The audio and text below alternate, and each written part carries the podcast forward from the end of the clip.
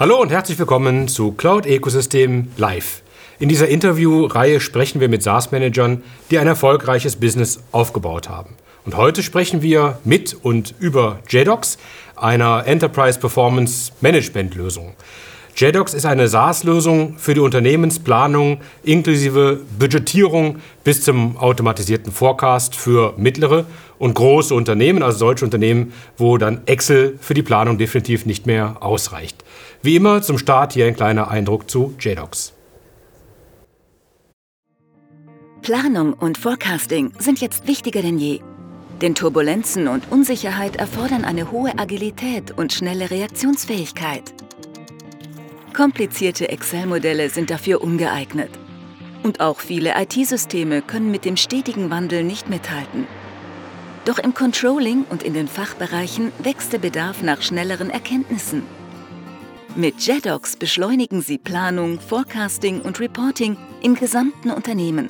Automatisieren Sie Ihre Planungsprozesse und nutzen Sie eine gemeinsame Datenbasis für die integrierte Planung im Controlling, Vertrieb, Personal, Einkauf und mehr.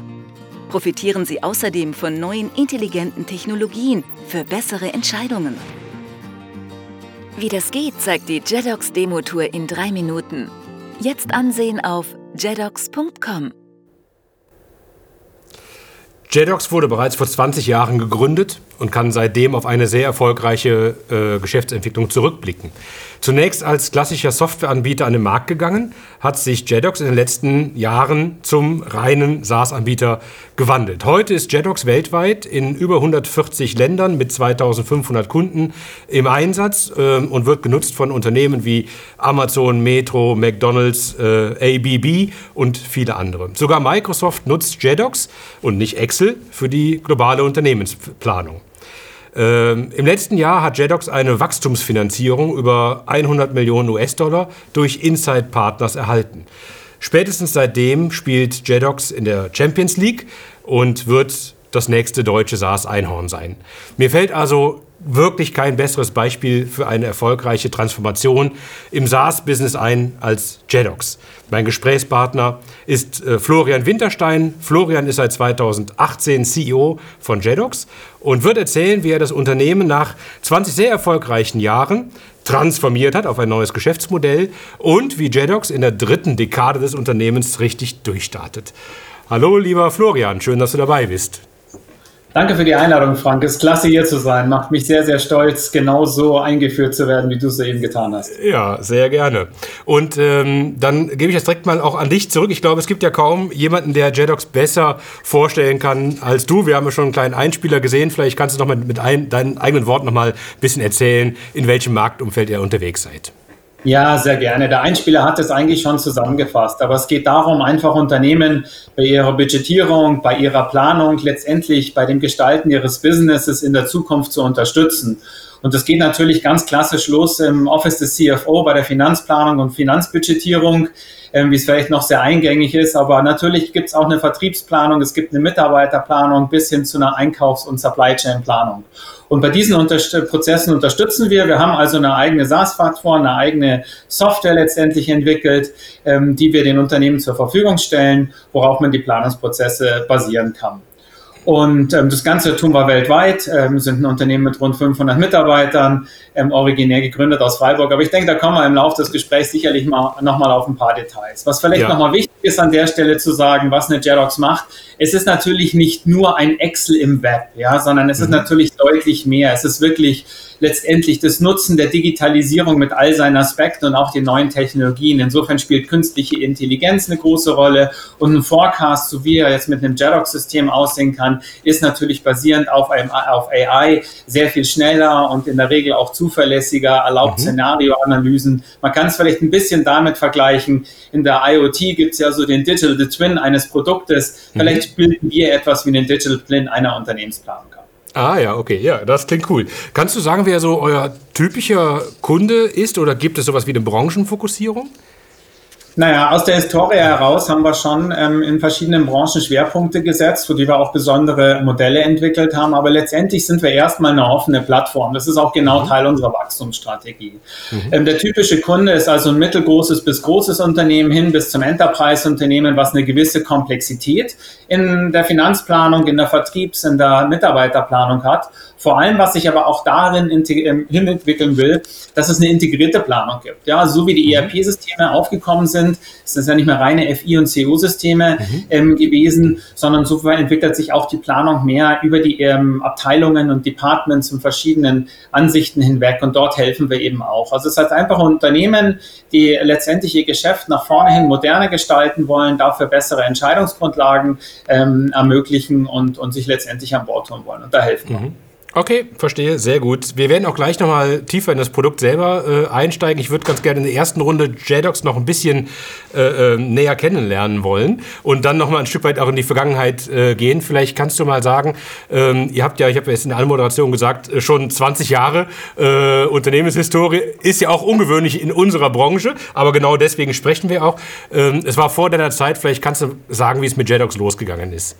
Ja, super gerne. Also Jedox ist erstmal eine ganz charmante Firma. Ich habe mich natürlich in die auch ein bisschen verguckt, damals 2018, wo ich mir das Ganze näher angeguckt habe. Aber das hat eigentlich mit der Historie zu tun. Und deswegen finde ich es besonders schön, dass wir auch heute hier sprechen können, weil es ist zum einen, ein, ein, glaube ich, ein tolles Beispiel für eine Transformation. Es ist aber auch ein tolles Absolut. Beispiel wie viel äh, coole und gute und wirklich auch führende Technologie in Deutschland letztendlich geboren worden ist. Ja, also vor 20 Jahren hat äh, der Christian Rauer eine Jedox gegründet, letztendlich mit dem Anspruch, einfach eine ganz tolle Technologie auf die Beine zu stellen und gar nicht so sehr kommerziell. Das heißt, die ersten Jahre waren tatsächlich als ähm, Open Source, kind of äh, Freeware. Mhm Software geprägt und erst danach hat sich das Unternehmen kommerzialisiert. Und mhm. so sind letztendlich auch die, die Schritte bei einer Jedox gewesen. Also ich würde zum einen sagen, die erste Phase ist wirklich so das gründergeführte Technologie-Development ähm, gewesen. Mhm. Das zweite ist dann eine Kommerzialisierung ähm, mit den ersten ähm, letztendlich Private Equity oder Venture-Partnern und jetzt sind wir eher in der Skalierungsphase. Aber ich denke, mhm. du hast da wahrscheinlich noch ein paar mehr Fragen, ähm, die du mir stellen möchtest. Ja, genau. Also äh, uns interessiert ja immer auch die Frage, wie, wie es zur Finanzierung äh, gekommen ist. Ihr habt, glaube ich, langjährige äh, VC oder äh, Private Equity Partner mit dabei. Vielleicht kannst du da mal was dazu sagen. Das hat sich, glaube ich, dann schon 2008, 2009, da ging das schon los, dass ihr dann in das kommerzielle und erfolgreiche Modell reingekommen seid, habt dann Partner aufgenommen. Genau, also nachdem ähm, der Christian Rau mit seiner Frau quasi das Unternehmen seinerzeit da gegründet hat, das wirklich sehr hands-on und ähm, sehr basic auch geführt hat, ist natürlich einfach auch mal die Zeit gekommen, das Ganze zu kommerzialisieren. Und damals sind letztendlich ähm, eine E-Capital und eine Wecken und Sie eingestiegen, die das Unternehmen das erste Mal auf eine tatsächliche kommerzielle Ebene gehievt haben. Das hat natürlich mit Investment zu tun, es hat aber auch mit den, äh, wie soll ich sagen, ganz normalen äh, Maturitätsprozessen äh, meines Unternehmens zu tun, was damit zu tun hat, IT-Systeme einzuführen, eben einfach Prozesse zu etablieren, mhm. ein wachsendes Team zu managen, etc. Also insofern kann man vielleicht so zusammenfassen und ohne auf jetzt die, die Details, die letztendlich dann auch, auch wenig ja. Rolle spielen, ähm, einzugehen, zu sagen, dass eine Jedox in den ersten zwei Serien ähm, Größenordnung 15 Millionen Wachstumskapital eingesammelt hat, was dazu geführt hat, dass dann Mitte ähm, ähm, der zweiten Dekade im Jahrtausend, also so rund äh, 2015, tatsächlich auch der Gründer rausgegangen ist und mhm. ähm, der erste CEO übernommen hat, um letztendlich das Unternehmen in das, was ich als zweite Phase referenziert habe, ähm, dann zu führen und eben einfach weiter als tatsächliches kommerzielles Unternehmen dann auszubauen. Mhm. Und tatsächlich war es ja eigentlich, äh, gut, es gab wahrscheinlich immer ein paar Höhen und Tiefen, aber eigentlich unterm Strich eine, eine schöne Erfolgsstory. Es hat sich immer super weiter äh, entwickelt. Ihr seid von einer, also JDocs von einer äh, Wachstums, von einem Wachstumserfolg in den nächsten äh, gegangen. Und äh, aber dann kam noch mal so eine Art Zeitenwende, äh, nämlich als ihr dann, ich glaube, es war 2018, noch mal äh, einen weiteren äh, Kapitalgeber aufgenommen habt, nämlich Iris Capital. Und das war insofern ja auch eine Zeitenwende, äh, weil mit dieser Finanzierung Jedox ja nochmal auf andere Beine gestellt worden ist. Und letztlich äh, hat es dazu geführt, dass du dann CEO geworden bist. Vielleicht kannst du uns noch ein bisschen über deine persönliche Historie erzählen, bevor wir dann wieder zu Jedox zurückkommen. Ja, sehr, sehr gerne. Also ähm, natürlich bin ich super ähm, froh darüber, dass ich mich damals für eine Jedox entschieden hat. Die hat insofern ähm, die zwei Aspekte, nämlich zum einen Warum hat eine Iris Capital 2018 sich dann auch eine Jerox ausgesucht und dort nochmal erheblich Wachstumskapital ähm, reingegeben? Zum Zweiten aber auch, warum bin ich, der Florian Winterstein, ist der mit seiner Historie geworden? Und eigentlich ging es damals um, um drei große ähm, Prioritäten, ähm, die, die letztendlich umgesetzt werden sollten. Das eine ist eine Fortführung der Internationalisierung. Mhm. Das zweite ist eine Fortführung und Abschließen einer Transformation. Und das dritte ist eben einfach daraus resultierend auch ein besseres Potenzial zu wachsen und dieses Wachstum letztendlich auch dann in den zwei vorgenannten Aspekten international und mit einem ähm, sauberen, fokussierten Geschäftsmodell umzusetzen.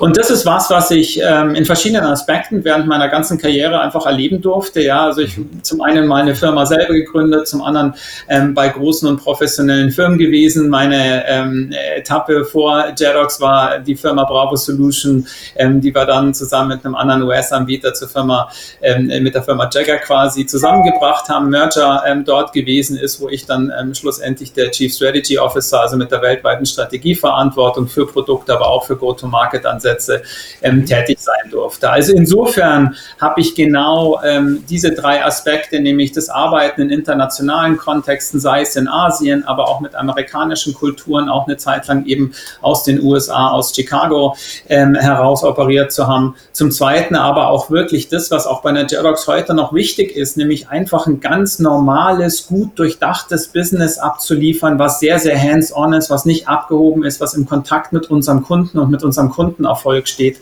einfach dort umzusetzen. Also ich glaube, es ist genau diese Mischung, die mhm. auch die Kultur bei uns bei Jedox ausmacht, über die werden wir vielleicht später noch mal ein bisschen genauer reden. Mhm. Aber um bei deiner Frage zu bleiben, Iris Capital wollte eben die guten Grundanlagen, die eine Jedox 2016, 2017 gezeigt hat, eben mit dem Wachstums Wachstumskapital ähm, letztendlich heben. Und die guten Grundanlagen waren eine beginnende Transformation in die Cloud, eine beginnende Internationalisierung mhm. und um es zusammenfassen, letztendlich eigentlich ein, ein, ein Proof Point, also der Beweispunkt, dass das JEDOX-Modell tatsächlich in der Realität, in einem kommerziellen Umfeld bestehen kann. Ja, so mhm. das war mhm. da. Ja. Und jetzt bin ich an Bord gekommen mit dem klaren Auftrag, das halt nochmal zu fokussieren. Ja, was genau ist denn jetzt Internationalisierung? Was genau sind die Märkte, in die wir rein wollen? Und was müssen wir jetzt noch exakt tun, um auch von einem Hybrid-Modell mit Perpetual und Maintenance und Service und On-Premise-Installationen wirklich auf ein einfaches, geradliniges Geschäftsmodell zu kommen, was man gut skalieren kann. Ja? Und dann natürlich, was sind dann auch die Wachstumsdriver? Man sagt so gerne Growth at Scale, aber was sind denn jetzt genau die Strukturen und was sind denn die Knöpfe, die man drücken muss, um einfach sehr, sehr schnell zu wachsen und um, um hier ähm, dem Publikum so ein bisschen einen Benchmark dort zu geben. Wenn wir von einem Growth at Scale sprechen, dann sprechen wir auf ähm, einer nicht ganz unerheblichen Revenue-Basis von einem 50-prozentigen Wachstum mhm. ähm, pro Jahr. Mhm. Ja, ja, sehr, das hört sich sehr äh, beeindruckend an. Vielleicht kommen wir kurz nochmal, äh, also wir haben das Thema äh, Internationalisieren, da kommen wir später darauf zu sprechen. Auch das Thema Transformation. Also du hast eben gesagt, ähm, ihr, ihr, äh, als du gekommen bist, war die JetX schon auf dem Weg dorthin. Aber das hieß, ein größeres Stück des Weges war auch noch, musste von dir irgendwie quasi auch noch mit angestoßen, mit gesteuert werden. Vielleicht kannst du mal sagen, wo stand denn Jedox damals und, und, und was waren so die Herausforderungen, wenn man so von Transformation spricht? Ja, genau. Also das Publikum wird mir das natürlich hier nachsehen, weil wir sind ja in einem Experten-Chat, dass ich jetzt schon ein bisschen tiefer einsteige an der Stelle, weil es ja auch gerade eine Frage ist, die so, ich sag mal, tolle deutsche Technologie- und Softwarefirmen mhm. schon bewegt. Ja, deswegen ist ja auch genau ähm, dieses Forum hier das Richtige, darüber zu sprechen. Also eine gute Technologie, Absolut. aber auf Lizenzmodellen und auf Wachstumsmodellen, ähm, die letztendlich nach vorne halt nicht unendlich große Traktion entwickeln. Das heißt, das sind eher Perpetual-Modelle. Es sind Modelle, wo ich auf einem recurring oder wiederkehrenden Umsatzstrom sitze, der halt eher durch Maintenance und Service als durch tatsächliche Subscription, also durch wiederkehrende mhm. Lizenzumsätze, durch letztendlich Miet- oder Consumption-Modelle geprägt ist. Ja, und dieses Verstehen, was es bedeutet, so ein Geschäftsmodell umzustricken, umzubauen, das ist eigentlich das, was ich letztendlich mitbringe und was von, von Leadern, von CEOs, von Managern wie von mir erwartet wird. Ja, was, was für Aspekte gibt es da? Da gibt es natürlich einmal die Sache, wenn ich jetzt ein Perpetual Modell auf Recurring umdrehe, der sich durch ein Cash Valley, durch ein Cash Cow mhm. durchgeht deswegen wird, glaube ich, auch ähm, sehr schnell sehr klar, warum man entsprechende Wachstumsfinanzierungen braucht, um das letztendlich mhm. zu überbrücken.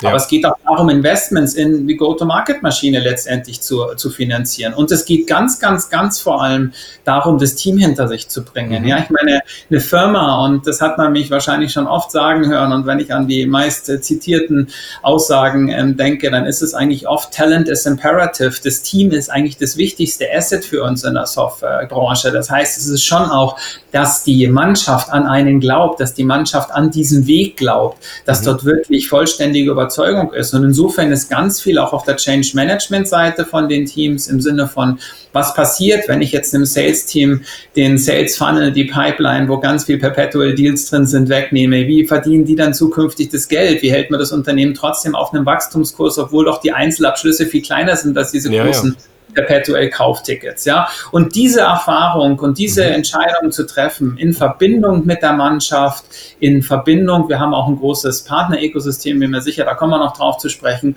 und dort eben letztendlich alle mitzunehmen und auch mit einer Sicherheit dort durchzuguiden, das ist ähm, letztendlich der Aspekt, den viele dieser deutschen tollen Technologiefirmen mhm. sehen und der aber wichtig ist, um in der heutigen Zeit, in dem heutigen globalen IT-Software, SaaS-Markt zu bestehen, den sauber zu, zu meistern. Ja. Und ähm, da bin ich froh und dankbar, dass ich das ähm, hier für eine Jedox machen durfte und machen darf. Ja, und du hast es auch sehr erfolgreich hinbekommen.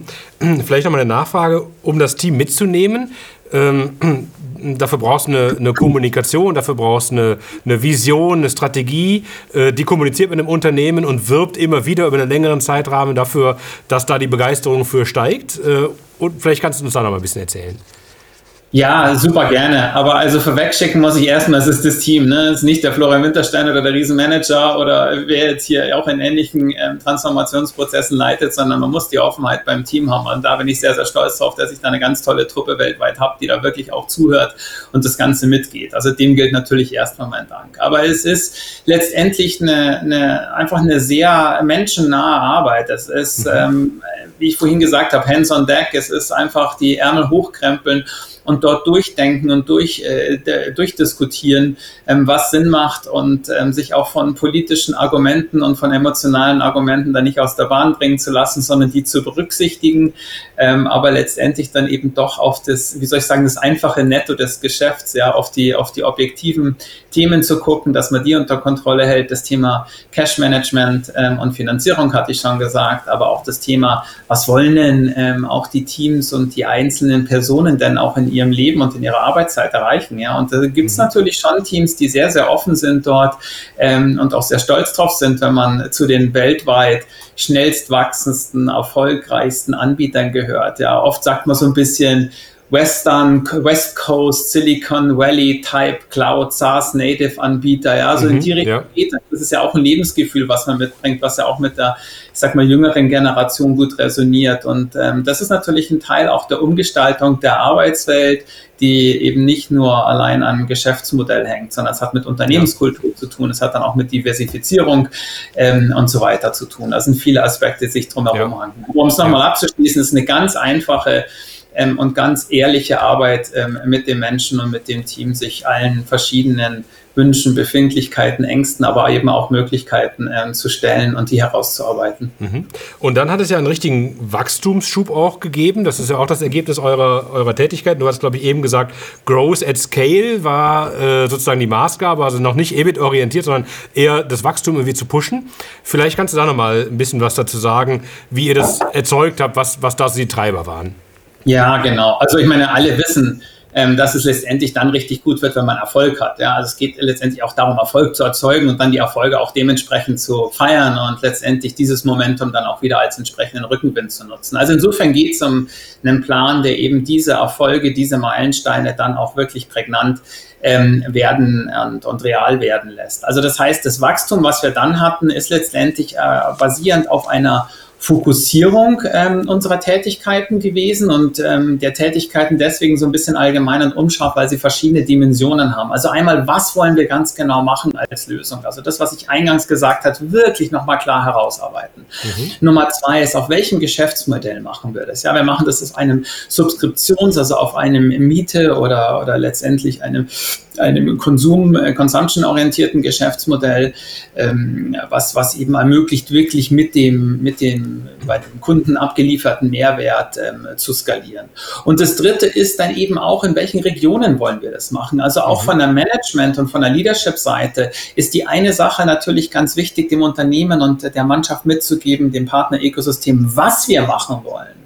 Aber Frank, es gehört genauso dazu auch zu sagen, was wir eben nicht mehr machen wollen und das in aller Gnädigkeit dann auch ruhen zu lassen, auch wenn da vielleicht noch ganz viele andere tolle Opportunitäten liegen. Ja, aber wir wissen alle, wenn man sich fokussiert, ist man in der Regel mehr erfolgreich und dadurch kam das Wachstum. Das heißt, was ist dann passiert? In 2019 sind wir anstelle von ähm, einstelligen Prozentbereichen auf einmal dreistellig Prozentbereichen gewachsen. Ja, wir sind mhm. auf einmal 120, 130, 150 Prozent hier over year gewachsen. Mega. Auf dieser Welle des Erfolges und mit dieser dieser, Proof of Evidence, mit diesem Beweispunkt letztendlich, war es natürlich dann auch einfach, den, den Rest vom Team weiter und mitzuziehen und eben auch mhm. die nächsten Schritte zu gehen. Ja, und ich glaube, mhm. das ist die Entfaltung dieses Momentums. Und da hilft natürlich ein, ein Cloud und ein Geschäftsmodell, was auf Wiederkehrenden umsetzen, ähm, basiert natürlich auch unheimlich, ja, weil die Kunden, die man gewonnen hat, die sind vielleicht nur am Anfang eine kleine Scheibe, aber diese kleine Scheibe an Umsatz, die kommt natürlich jedes Jahr wieder und wieder. Und so ähm, baut man eben dann auch ein ähm, stärkeres Momentum auf und ähm, kann letztendlich dann eben auch Growth at Scale, dieses Wachstum nach vorne hin weiter durchhalten. Mhm. Ja, denkt sehr gut. Äh, Respekt dafür und hat richtig Fahrt aufgenommen. Und ich hatte es in der Anmoderation ja gesagt, also im Grunde kann man ja auch sagen, dass dann mit äh, der Wachstumsfinanzierung durch Inside Partners, das ist ja nochmal eine Beschleunigung äh, gewesen. 100 Millionen äh, Euro für das weitere Wachstum. Ähm, und das kriegt man ja auch nur dann, wenn man schon mal auf dem Weg ist. Aber vielleicht kannst du mal sagen, wie hat das mhm. damals äh, funktioniert, diese Finanzierungsrunde? Und im Zweiten würde ich dich dann fragen, wie das äh, in der Zukunft vom Wachstumspotenzial aussieht. Ja, also die Zukunft schaut erstmal gut aus, um das vorwegzunehmen. Muss ja schon jetzt, ja. genau, jetzt kommen wir dazu, wie wir dazu gekommen sind. Ähm, natürlich über einfach eine substanzielle Arbeit und letztendlich einen Weg der einzelnen Schritte. Ich sage explizit mhm. nicht der kleinen Schritte, sondern aber halt schon einen Weg von aneinandergesetzten einzelnen Schritten, ähm, die letztendlich zu diesem größeren Momentum ähm, führen. Und ich meine, eins muss man auch nochmal sagen, wenn man sagt, was machen wir und was machen wir nicht. Wir fokussieren heute nicht darauf, EBIT zu generieren optimieren. Ja, wir versuchen das mhm. Unternehmen letztendlich an den Break-Even zu fahren, was aber auch bedeutet, wir versuchen heute und investieren letztendlich die Einnahmen aus unserem Wachstum immer wieder ins Wachstum. Also es ist ein stark ähm, investmentgetriebenes Geschäftsmodell mhm. Und diese Investments bedeuten letztendlich das, ähm, das Wachstum und das zusätzliche Momentum, die ganzen Ressourcen und alles, was damit zu tun hat, eben auch in der Zukunft zu finanzieren. Ja, das heißt, mit Iris Capital sind wir da schon mal auf einem guten Weg eingeschlagen und ähm, letztendlich war Inside Partners eigentlich nur die logische Folge unseres Erfolges und damit auch eines größeren Tickets. Ja, mhm. es ist letztendlich nicht sehr viel anders als 2018. Natürlich haben wir jetzt ein paar transformatorische Punkte komplett glatt gezogen und sind auf einem sehr linien und sehr geraden Geschäftsmodell. Mhm. Aber ähm, letztendlich ist einfach halt die, die Grundgesamtheit, die Zahl, die Tickets sind einfach größer geworden. Ja, und so mhm. war Inside Partners ähm, letztendlich auch deswegen notwendig geworden, um einfach nochmal ähm, Wachstumsgeld zu bekommen und damit natürlich auch ein Geschäftsmodell, wie es weltweit üblich ist, nochmal zu unterstützen. Ja, gar nicht, weil es jetzt einer Jerox besonders gut oder schlecht geht, sondern weil einfach so mhm. halt die erfolgreichen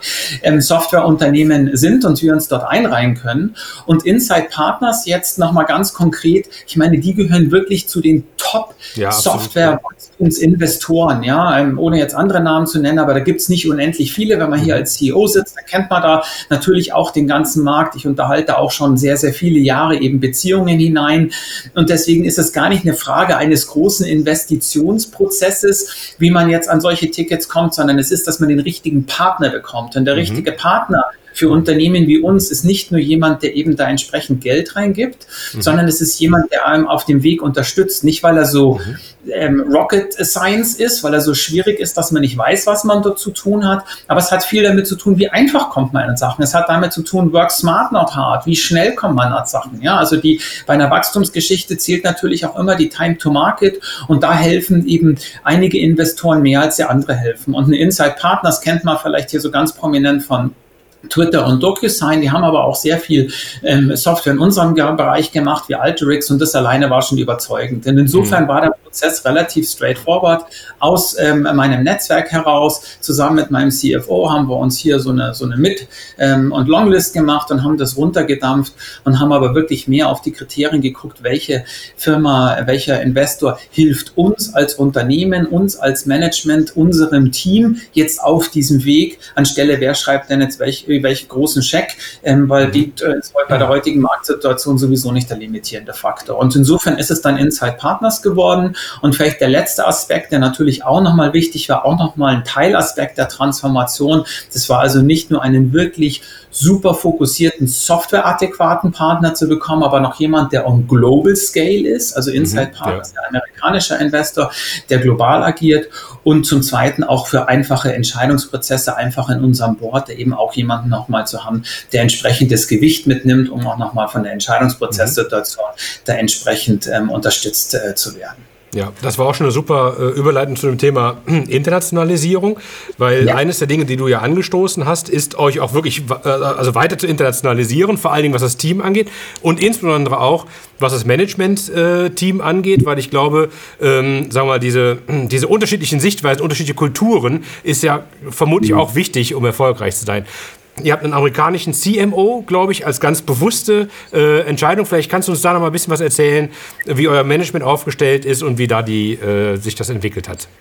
Ja, genau. Also ich sag mal, Teil dieser Gesamtentwicklung, und da will ich jetzt an der Stelle gar nicht sagen eines geplanten Umbaus, sondern wirklich einer, einer ganz normalen, einhergehend mit der Geschäftsentwicklung, mehr international, verschiedenere Kulturen, mehr Diversität auch. Wir haben ein Drittel ähm, hier zum Beispiel auch als, als Frauen an Bord und, mhm. und alles, was an, an unterschiedlichen Nationalitäten und Sprachen, 35, 38 Nationalitäten derzeit ähm, bei JEDOX, alles, das ist sehr, sehr wichtig und das muss natürlich auch im, im, im Vorstand, im Executive Team und im darunter liegenden Leadership Layer abgeglichen werden. Ganz mhm. konkret jetzt, weil du den, den Kevin Alansky, ähm, unseren, unseren CMO angesprochen hast, ich bin einfach der Meinung, ähm, dass Marketing halt in den USA einfach sehr, sehr gut exekutiert wird und ich dort die besten CMOs ähm, ähm, sehen durfte und deswegen war ich relativ klar von Anfang an, dass ich gerne ähm, dort einen CMO heiren würde und ähm, genau das hat sich auch bewahrheitet. Ich glaube, wir verfügen heute über ein exzellentes Marketing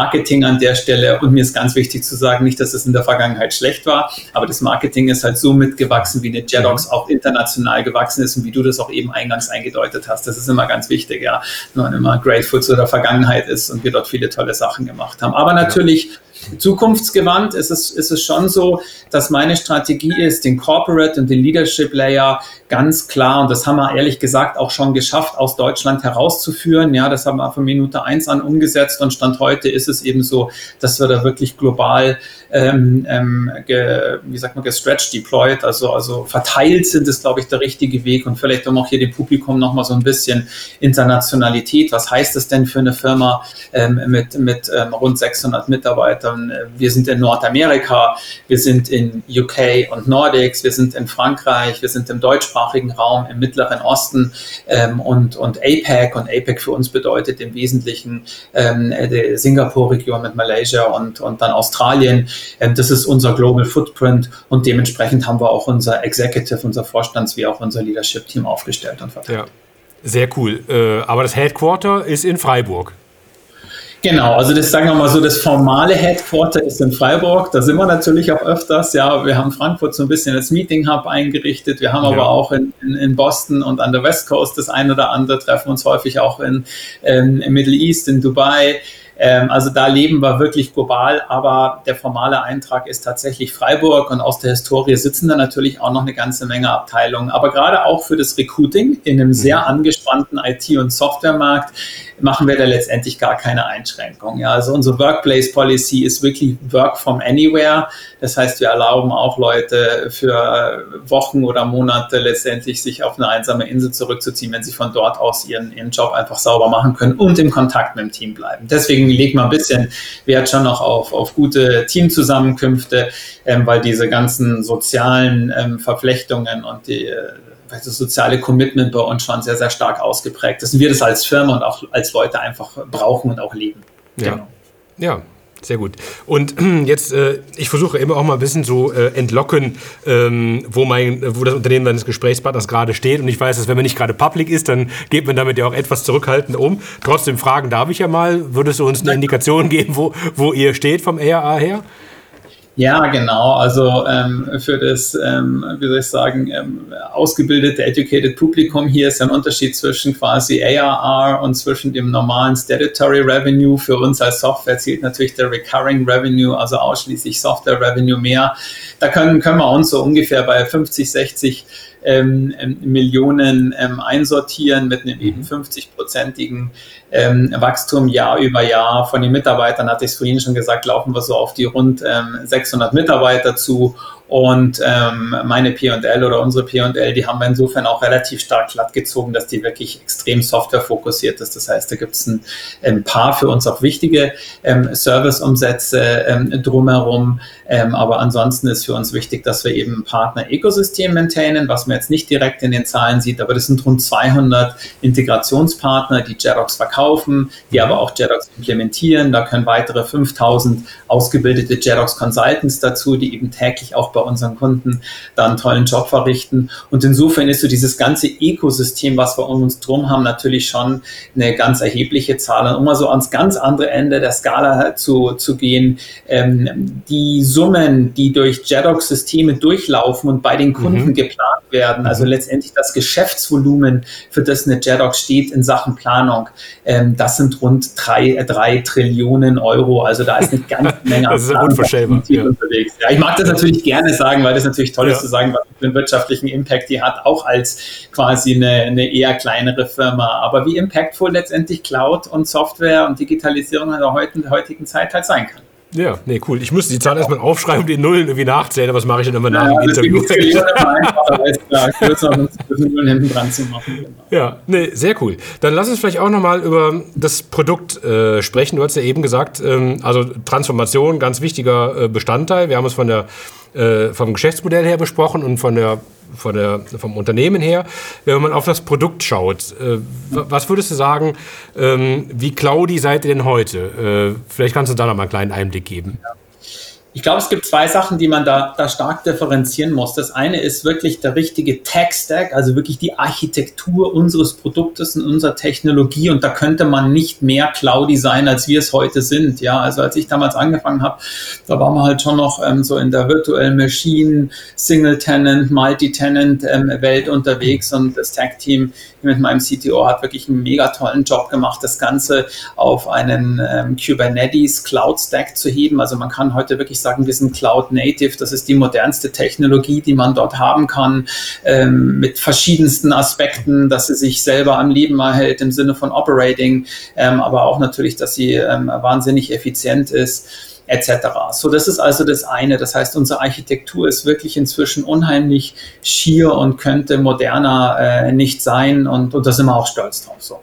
Ähm, das zweite ist ähm, das Geschäftsmodell tatsächlich, und da haben wir ja gerade im deutschen Raum oder im, im, im zentraleuropäischen Raum schon auch so ein bisschen die Spezialität plus ein paar besondere Branchen, ähm, die das natürlich schon gern auf ihren Premises haben, also letztendlich auf ihrer Infrastruktur. Früher hat man so gesagt, mhm. nein, das ist so eine On-Premise-Installation. Dafür brauchen wir auch eine Antwort, weil wir sehen den Markt, der ist auch nicht mhm. unerheblich, der wächst übrigens auch nicht unerheblich. Das ist nicht so, dass der jetzt ähm, äh, kleiner wird. Also insofern haben wir hier den Move gemacht, dass wir ähm, sagen, wir bieten auch on-premise, also das heißt auf der Infrastruktur des Kunden, bieten wir die gleichen Operating, die gleichen Betriebsservices wie für unsere Public Cloud, für die Jerox Cloud Ja, so die Xerox Cloud sitzt auf einer Microsoft Azure Plattform, also auf einer ähm, ganz, ganz ähm, weit verbreiteten und ich denke mal uneingeschränkt anerkannten mhm. Technologie. Wir verfolgen aber hier eine Any Cloud Strategie. Also auch wenn Microsoft Azure ganz klar unsere strategische Public Cloud ähm, Architektur ist, dann ist die Architektur trotzdem bei uns so gebaut, dass wir die Any Cloud, also bei AWS, bei mhm. Google Cloud und so weiter betreiben können und damit eben auch die Infrastruktur eines Kunden unterstützen können. Wir nehmen, wir nennen das Bring Your Own Infrastructure, aber es bedeutet immer, dass eine JEDOX mit unseren Standard Operating Services diese Struktur, diese Software quasi betreibt. Das heißt, der Kunde kriegt, egal ob er jetzt auf seiner eigenen Infrastruktur, auf AWS, auf Google Cloud oder eben auf unserer strategischen Infrastruktur, Zielplattform Microsoft Azure ist, kriegt er immer die gleichen Services. Und das ist unheimlich wichtig, weil unsere ganzen Zufriedenheitsanalysen zeigen, dass wenn wir die äh, Plattform operaten und zur Verfügung stellen mit Performance, mit Sicherheit, mit Backups und diesen ganzen Themen, die eigentlich mit dem Business wenig zu tun haben, aber die ja trotzdem unheimlich wichtig sind, dass diese Kunden deutlich mehr zufrieden sind, als wenn die mhm. irgendwie anders operated werden. Also insofern sind wir dort, wie soll ich sagen, ich glaube, extrem modern aufgestellt, super neueste Technologie, aber trotzdem die Dualität dem Kunden zu erlauben, eigene Infrastrukturanforderungen zu unterstützen, während wir eine hochmoderne Public Cloud liefern und immer im Sinne einer Kundenerfahrung, einer User, einer Customer Experience nach dem besten, ähm, ja. wie soll ich sagen, ähm, die Arme strecken, das in dem unsere Operating Services für Performance, Sicherheit ja. und Backups egal wie das Deployment beim Kunden dann aussieht, ist aber immer ein äh, Subscription Model, was ihr äh, anbietet oder das ist eine genau. technische Unterscheidung, aber nicht vom Geschäftsmodell her. Genau, also das sind die Trennungen, die man letztendlich machen muss. Eine JEDOX gibt es Stand heute nur noch als Subscription Model. Wir sind da auch relativ entspannt im Sinne von Commitment Times. Ähm, gibt halt Kunden, die wollen da längere Verträge schließen, gibt aber auch Kunden, die wollen kürzere Verträge schließen. Ich bin selber der Meinung, wir müssen beweisen, dass äh, wir für den Kunden den Wert liefern, den sich der Kunde quasi vorstellt. Und das muss der Anspruch an mich und meine Teams sein. Ähm, deswegen äh, bauen wir da gar nicht auf unendlich lange Vertragsbindungslaufzeiten, sondern wir sind der Meinung, zufriedene Kunden bleiben bei uns. Und das sieht man auch an unserem Churn, also an der Kennzahl, wie lange Kunden mit uns bleiben. Wir haben also für die Insider hier eine Cross-Retention von über 95 Prozent, was bedeutet, dass der der Jedox-Kunde mehr als 20 Jahre mit uns bleibt, was ähm, Top-Notch-Benchmark ist und was, glaube ich, auch für die Qualität unserer Services, sowohl der Technologie, aber auch der Lösungen ähm, dann selber spricht. Mhm, ja, absolut. Und dann gibt es auch einen Jedox Marketplace. Äh, vielleicht kannst du uns da auch noch mal ein bisschen einführen, weil ich denke, dass dieses Thema natürlich auch super spannend für uns ist. Das ist ein mega spannendes Thema und ähm, fairerweise gab es das schon, äh, bevor ich angefangen habe. Ich war sehr, sehr froh darüber, dass das so angefangen worden ist, weil wir haben jetzt öfters mal den äh, Begriff SaaS genommen. Letztendlich ist Jedox eigentlich eher eine Plattform ähm, mit bestimmten äh, Funktionalitäten und Capabilities und hat letztendlich Apps obendrauf. Und diese Apps, diese Solutions, die bedienen letztendlich die Use Cases der Kunden. Also beim Kunden selber reden wir viel weniger über die Plattform als vielmehr über die Use Cases und so ein Use Case, ja. um die Brücke vorher zu schlagen, könnte jetzt eben eine Finanz- oder eine Vertriebs- oder eine Supply Chain Planung sein. Ja. Und dieser Marktplatz, der letztendlich bewirbt oder stellt diese verschiedenen Apps zur Verfügung und der macht noch was zweites ganz Tolles, der erlaubt auch unseren Partnern dort eigene Apps auf Basis von Jerox quasi zu entwickeln und diese Lösung eben dort auch zur Verfügung stellen und zu vermarkten. Und damit gehen wir jetzt den Aspekt ein, ähm, dass wir eben auch Partner haben, die besondere ähm, Branchen oder Use Case Foki haben. Das heißt, es gibt Partner, die sind besonders besonders stark in der Retail-Branche, die sind besonders stark in der Manufacturing oder ausgefallenen Oil and Gas. Und ähm, die können eben auf Basis von Jedox ähm, eine, eine, App bauen oder Standard-Apps von uns ver, äh, verändern, sodass die sehr bestimmte Anforderungen dieser Branche, dieser Kunden ähm, letztendlich abdecken. Und das wird im Jedox Marketplace ausgewiesen und dient natürlich dazu, in einem ganz modernen Sinne ähm, wie in einem App Store ähm, zu agieren. Mhm. Das heißt, JEDOX als Plattform ist erstmal auch ein ganz offenes System und Integration ja. wird teilweise von euch getrieben, von euch aber auch angeboten, damit Partner das entsprechend auch umsetzen können. Man ja. kann sagen, Integration ist ein sehr spannendes, wichtiges Thema, zentral strategisch für euch. Absolut. Also und es ist toll, dass du das ansprichst, weil es gibt verschiedene Aspekte der Integration Also ich hoffe, dass es aus dem jetzigen Interview schon ein bisschen klar geworden ist, dass wir eine wahnsinnig offene Firma sind, die wirklich den Ökosystemgedanken lebt, also auch mit unseren Partnern, ja, deswegen auch der Marktplatz, mhm. aber natürlich auch offen ist in Bezug auf ähm, Datenanbindungen, ja, eine ganz andere Art der Integration. Wir brauchen natürlich und unsere Kunden brauchen für ihre Planung ganz viele verschiedene Datenstellen, äh, äh, Schnittstellen. Das heißt, wir haben ein eigenes Integrationstool im Sinne von Data Lake Anbindung, eben auch bei uns und ähm, können da sehr, sehr schnell und auch sehr, sehr intelligent, auch unterstützt durch künstliche Intelligenz, eben Daten hineinsaugen. Das, äh, wie soll ich so sagen, ohne es jetzt hier zu verkäuferisch klingen zu lassen, ähm, ist das schon wirklich ein Aha-Effekt, auch in unseren Demos, wie schnell wir ERP und andere ähm, Systeme quasi anbinden können und dann wirklich live mit den Daten bei uns modellieren können. Ähm, und das ist auch eine, eine ganz große Philosophie von uns, der eben wahnsinnig offen zu sein. Also man sieht AnyCloud, man sieht die Anbindung an verschiedene Source-Systeme, Systeme, aber eben auch ähm, das Partner-Ökosystem, wo wir sehr, sehr stark eben auf ähm, die verschiedenen Benefits eines, eines offenen Systems und nicht eines, eines monolithischen Geschäftsmodells achten. Mhm. Und das ist auch äh, wirklich ja erfolgsentscheidend. Du hast eben gesagt, bei, wenn ihr beim Kunden seid, sprecht über Use Cases. Ähm, mhm. Das heißt also, der, der, der, der Kunde äh, sieht bei euch eine viel größere Leistungsfähigkeit aufgrund des Ökosystems, aufgrund des Plattform- und Integrationsansatzes, als das dann irgendwie vorher der Fall war. Das hoffe ich zumindest, davon gehe ich aus, sonst wird es nicht so gut laufen.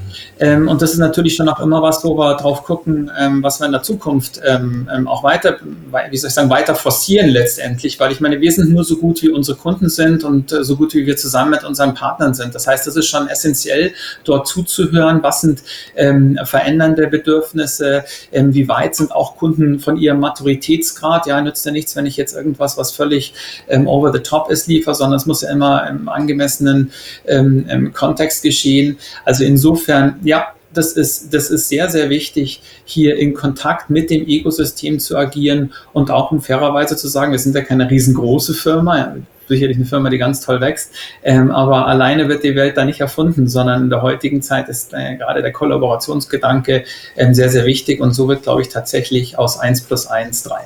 Ja, super. Ähm, dann äh, hatten wir eben ja schon darüber gesprochen, ihr habt sehr viele internationale Kunden, also global äh, verteilt alle Kontinente.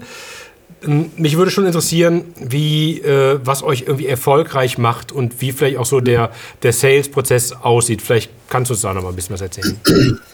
Ja, es ist kein ganz einfaches Thema. Also wir reden jetzt ja hier ähm, sehr, sehr transparent. Es geht ja wirklich auch daraus, ein paar Insights aus unserer Erfolgsgeschichte zu bringen. Und es ist natürlich immer beides. Ne? Es ist zum einen ähm, die Subject Matter Expertise, tatsächlich die Erfahrung, wie schaut eine gute Planung, wie schaut ein gutes Forecasting aus und natürlich auch noch mit den neuen Technologien, wie schaut denn jetzt ein AI, ein künstlicher intelligenzbasierter Forecast aus? Wie kann ich den Unternehmen in einer bessere Beispiele als in der heutigen Zeit gibt es ja in Klammern leider kaum in, in einer sich sehr stark verändernden und von Ungewissheit geprägten Welt und auch einem wirtschaftlichen Umfeld denn dort weiterhelfen. Also diese, dieses Wissen dort drum und diese Best Practice, ohne jetzt eine Beratung zu werden, gleichzeitig mit einer äh, Software ähm, äh, zu vereinen. Ne? Also insofern, unser Go-to-Market-Ansatz ist zum einen schon eine ganz klassische Vertriebsmaschinerie, die mit ähm, Demand-Generierung, also mit Bedarfsgenerierung durch Marketing zu tun hat, die dort natürlich auf die verschiedenen ähm, Buying-Personas sei es der CFO, sei es der CSO, sei es der CPO absetzt und dort natürlich versucht, über diese entsprechenden Use Cases heranzugehen, als auch natürlich das Ganze einfach mit, mit Know-how und Wissen über eine gute Planung, aber natürlich ohne jetzt der Experte für ein bestimmtes Geschäftsmodell ähm, des Kunden zu werden, ähm, äh, zusammenzubringen. Ja, also das ist, das ist, wie ich gesagt habe, das ist nicht ganz einfach, gerade nicht bei dem Wachstum und insofern helfen dort auch wieder die Partner. Deswegen sind die auch ähm, weit weiterhin und auch für die Zukunft ganz klar eine strategische Achse für uns, mhm. weil natürlich viele der Partner dann eine bestimmte, ähm, ähm, eine bestimmtes Expertenwissen für eine Industrie oder für bestimmte Use Cases mitbringen, die wir sicherlich erwerben könnten oder vielleicht sogar in der Vergangenheit schon mal gesehen haben, aber die, die wir einfach bei Strategy gar nicht so sehr in unserer DNA ähm, äh, verankern wollen, weil wir stehen halt tatsächlich für modernste Cloud-Technologie, für diese Standardplattform, für die Standardprodukte und überlassen es dann auch den, den Partnern ein Stück weit, die dann sehr, sehr speziell nochmal ähm, auszubilden. Mhm, okay. Und ähm, gibt es irgendwas, ähm, wo du das zusammenführen kannst, was jetzt irgendwie so die Secret Source von äh, JEDOX ist? Also äh, irgendwas, was heraussticht, was euch, was euch erfolgreich äh, macht? Mhm. Also es ist sicherlich das, was ich eingangs gesagt habe, dass Talent für uns imperative ist. Also ich bin mhm. wahnsinnig stolz auf mein Team. Wir haben wirklich tolle Leute an Bord, die mit einem großen Herzblut ähm, dahinterher sind. Und es ist aber auch, ne, wir spendieren hier alle eine ganze Menge von unserer Lebenszeit. Ja, es ist auch, auch einfach eine gute Zeit miteinander zu haben, eine reiche Zeit miteinander zu haben, die wirklich ähm, mit etwas auch, auch was Sinnvollen, was Wertschaffenden zu verbinden. Ja, ich glaube, das ist das eine so auf der motivatorischen, auf der Soft-Seite, dass wir da eine sehr unpolitische, eine sehr sachliche, eine sehr objektiv geführte Diskussionskultur haben, die aber auch wirklich ähm, das Team und unser One-Team, unsere One-Team-Kultur quasi umsetzt und den, den modernen Aspekten unserer Zeit, ähm, auch Corporate Social Responsibility etc. Rechnung trägt. Das Zweite ist, wir haben nach wie vor und äh, ganz ursprünglich, äh, danke an den Christian Raue, eine unheimlich tech tolle Technologie einfach dabei, die zu so viel in der Lage ist, dass, ähm, obwohl wir dort viele investieren, natürlich nach wie vor noch um zukunftssicher zu bleiben, aber halt trotzdem uns, uns wirklich richtig lange tragen ähm, wird und auch richtig lange unseren Kunden Investitionsschutz und Modernität ähm, letztendlich garantiert. Ja. Und dann ist es natürlich schon auch ähm, mein Leadership-Team und die Gedanken, die wir dort drin haben, auch die Gedanken von Inside-Partnern und unseren weiteren Investoren, die eben dort erlauben, mit ähm, sehr, sehr modernen Strukturen ähm, eine, eine originär deutsche, inzwischen globale Firma, aber wirklich unter die Top-Anbieter, nicht nur in unserem Markt, sondern auch im modernen Cloud-Markt zu zu führen. Das heißt, die ganzen Investments, die eben in ähm, Marketing, die in den Vertrieb hineingehen, ähm, die letztendlich dieses Growth at Scale ermöglichen und damit ähm, auch ganz easy mit ähm, Silicon Valley, West Coast Cloud-Anbietern konkurrieren können, ähm, weiter fortzuführen. Also ich würde sagen, die drei Aspekte sind es in der Kombination. Also es ist mhm. wie immer nicht einer, aber es sind wie immer auch nicht fünf oder sechs. Aber genau, ähm, wie soll ich sagen, das Wertschätzen aller dieser Aspekte in der Gemeinsamkeit, das ist das, was uns ausmacht und weswegen ich uns dafür sehr gut aufgestellt ähm, für die Zukunft halte. Insofern more to come. Ja, sehr gut. Ja, macht, macht einen sehr, sehr guten Eindruck äh, und du strahlst ja auch äh, absolut Optimismus aus. Ähm, Gibt es jetzt irgendwas, wo du sagen würdest, auf dem ganzen Weg, das sind jetzt äh, einige Jahre, wo du JDocs ja maßgeblich nach, nach, vorne gebracht hast, mhm. wo du sagen würdest, das ist schon ein Meilenstein, der dich stolz macht? Oder wo, was ist das, wenn, wenn du mal in den Spiegel guckst, sagst, hey, äh, ist wirklich gut gelaufen?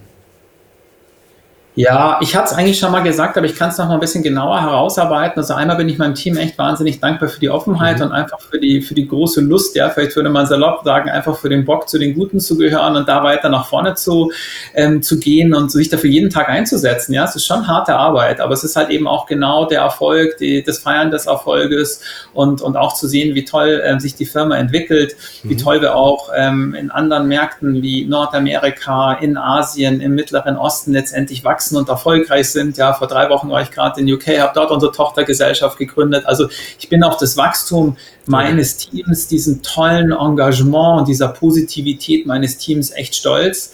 Ich bin auch stolz, dass wir Inside Partners ähm, gewonnen haben. Das ist sicherlich nochmal ein Testat und eine Auszeichnung, eine ganz Absolut. besondere, also Ehre ist vielleicht jetzt wirklich zu viel gesagt, ja, das würde ja. ich auch insofern hätte ich gar nicht im Mund nehmen sollen, aber ähm, es ist wirklich eine, eine, tolle Testierung, eine tolle Auszeichnung, dass einer der, sagen wir mal, Top 5, Top 6 Software-Investoren der Welt ähm, hier auch ganz stark in eine Jerox committed ist. Und wir sind nicht irgendein Side-Investment von denen, ähm, wir sind wirklich ähm, im Quadranten ganz oben rechts zu finden. Also das ist sicherlich toll. Und wenn ich mit einem bisschen, ähm, wie soll ich sagen, nachdenklichen Auge schaue, dann eigentlich, warum eine Jedox nicht viel früher in diese wahnsinnig tolle Story abgebogen ist. Das ist eigentlich das Einzige. Aus meiner Sicht hätte nichts dagegen gesprochen, das einfach schon fünf Jahre früher zu machen. Ähm, aber wie, wie, soll ich sagen, grateful to the past, da machen wir es halt jetzt und ähm, fühlt sich genauso gut an, wie sich es wahrscheinlich damals angefühlt hat. Ja. ja, sehr schön. Ähm, jetzt habt ihr eine ganze Menge Erfahrungen ja auch äh, gesammelt im Bereich der, der Transformation und eigentlich war es ja viel mehr. Es ist ja, es ist ja eine Explosion, nicht eine Transformation. Gibt es irgendwas, wo du sagen kannst, da, das ist so das Typische, was du anderen Managern, die vor einer ähnlichen Aufgabe stehen, möglicherweise Transformation noch vor sich haben, was du dir mit auf den Weg geben kannst? Ja, also da gibt es schon, da gibt's schon einfach ein paar Lessons learned, die, die glaube ich jetzt auch nicht irgendwie gern wieder Rocket Science. Ich glaube, die Sachen sind auf der Welt nicht so kompliziert. Man muss sie vor allem machen und das, glaube ich, ist mein, ist mein, es wäre mein erster Punkt. Ja, es ist, es ist oft nicht so viel, dass man irgendwas Besonderes weiß oder irgendwie ähm, weitere Insights braucht. Ich glaube, man weiß ähm, relativ viel. Ich, ich, bin selten im Leben von den Sachen irgendwie überrascht worden, die man nicht gewusst hat. Es ist eigentlich mehr, es wirklich zu machen, es echt ex äh, zu exekutieren executen, es wirklich executen bis zum Ergebnis und in der Execution auch wirklich auf dem Track zu bleiben. Es gibt so many Distractors, die an jedem Tag hier über den Weg laufen können. Es ist ein bisschen das, ähm, was ich eingangs gesagt habe. Sagt der Mannschaft, was man tun soll und ähm, auch genauso drauf zu schauen, dass man das beiseite lässt, was man eben nicht tun soll, auch wenn da andere tolle Opportunitäten drin liegen. Also ich glaube, das ist, das ist die Nummer eins. Ähm, das Zweite ist, glaube ich, auch einfach ähm, ein, ein, gutes Teamverständnis zu haben, eine gute Kultur zu bauen, eine Kultur zu bauen, die mit der Zeit geht, ähm, die nicht äh, zu eindimensional ist an der Stelle. Ich glaube, das ist eine ganz wichtige Sache.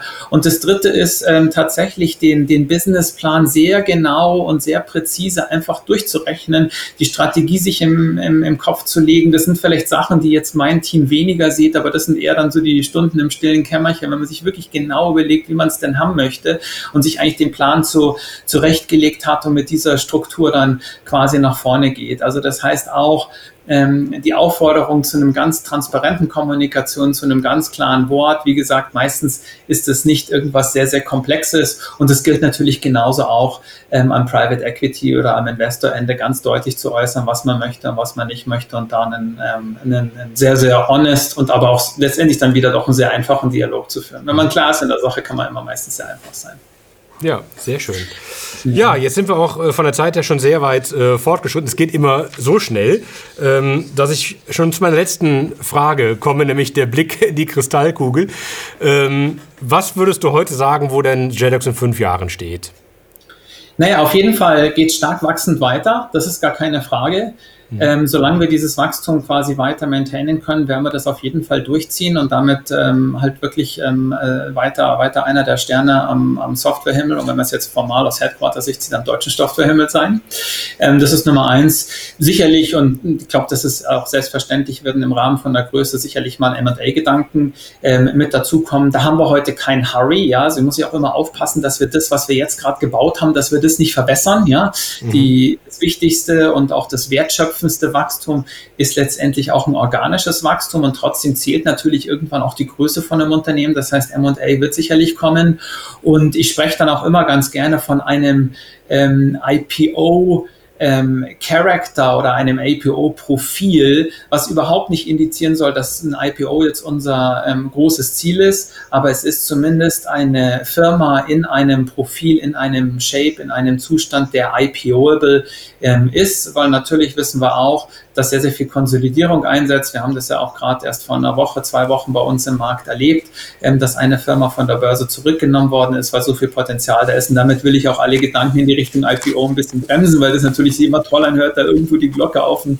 Stockmarket zu klingeln. Und das hat natürlich jeder gerne selber, aber es ist nicht das Ultimate Goal, sondern das Ultimate Goal ist einfach ein sehr erfolgreiches Unternehmen zu bauen, was global wächst und was ähm, dort eben vielen Leuten Arbeitsplätze und vielen ähm, Kunden einfach tatsächlichen äh, Mehrwert im tatsächlichen, ähm, im tagtäglichen ähm, Geschäft letztendlich liefert. Also insofern, um es nochmal einfach ganz kurz auch zu sagen, in fünf Jahren eine einfach deutlich größere JEDOX, wahrscheinlich nicht nur durch organisches, sondern auch durch inorganisches Wachstum. Und dann gucken wir mal, ähm, woher der Wind weht. Und vielleicht gibt es ja einen tollen Börsengang. Und wenn es den nicht gibt, dann gibt es mit Sicherheit auch was ganz anderes ähm, äh, Tolles, ähm, wo es eine Jedox hin verschlägt. Und ähm, auch eine Eigenständigkeit ist ein großer Wert in der heutigen Zeit. Also es hat ein mhm. bisschen damit zu, zu tun, man überschätzt ähm, oft die Gegenwart und unterschätzt oft die Zukunft. Und den Fehler werden wir mit Sicherheit nicht machen.